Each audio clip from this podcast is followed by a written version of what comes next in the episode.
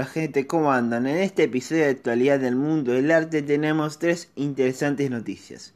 La primera noticia trata sobre un ingrediente especial que usaba Rembrandt en sus pigmentos para pintar. Después tenemos una noticia sobre el robo de una dudosa pintura de Miguel Ángel. Y terminamos con la noticia sobre el final de las restauraciones, en la tumba de Tutankamón. Así que vamos directamente al tema.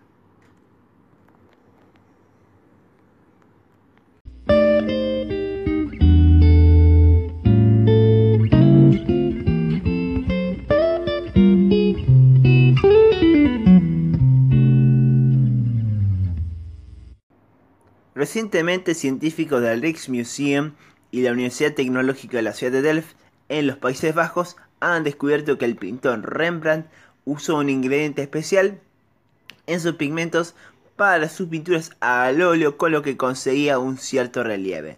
Rembrandt siempre utilizó el impasto, esa pintura gruesa que se coloca en el lienzo y que sobresale de la superficie. De hecho, este artista holandés aplicaba bastante impasto, pero lo interesante son las conclusiones a las cuales han llegado los científicos. Al analizar fragmentos de obras como Retrato de Marten, Sulmas, Susana, entre otros, con un acelerador de partículas han encontrado rastros de plumonacrita, que es un ingrediente que probablemente usó Rembrandt en sus empastes. Sin embargo, no hay otro artista de los viejos maestros que hayan usado este ingrediente. No obstante, el uso del impasto por parte de Rembrandt fue una influencia para pintores como Fragonard, Turner, los impresionistas, Van Gogh, entre otros. Asimismo, acuérdense que el 2019 es el 350 aniversario de la muerte de Rembrandt.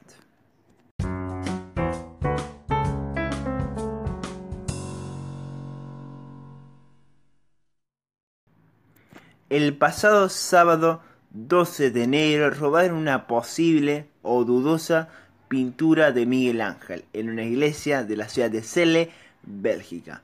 Digo posible o dudosa porque esta pintura estaba a punto de ser identificada, aunque un experto italiano consideró que esta obra era muy mala y que no fue pintada por el pintor de Tondodoni o del techo y pared de la capilla Sistina por lo que se puede ver no tiene los detalles característicos del artista italiano. No obstante, el párroco de la iglesia de San Lugero, en Celle, Bélgica, declaró que esta obra, ahora desaparecida, tiene cierta semejanza con el dibujo de Miguel Ángel conocido como la Virgen del Silencio.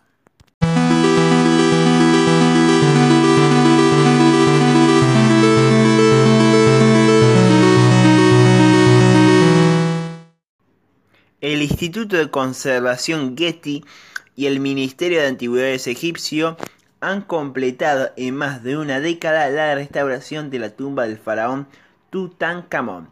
Desde que Howard Carter descubrió esta tumba de 3.000 años de edad, una cantidad enorme de turistas la han visitado, con lo que han traído tierra, humedad y un mayor nivel de dióxido de carbono por lo que era necesaria una importante restauración. Arquitectos, ingenieros, diseñadores, conservadores y hasta microbiólogos no solo han participado en esta gran restauración desde 2009, sino también que han hecho un intensivo estudio del sarcófago del Niño de Oro que reinó Egipto desde que tenía 9 años hasta sus 19 años. Su reinado volvió al estatus político, económico, cultural y también artístico de los cambios que había hecho su padre Akenatón.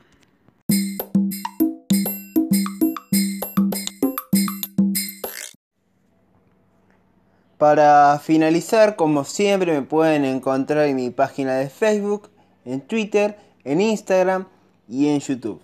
Y si quieren que hable sobre algún tema en especial, sobre pintura, escultura, arquitectura o arte contemporáneo, pueden enviarme un mensaje a mis redes sociales o dejándome un mensaje en forma de audio en la plataforma de Anchor.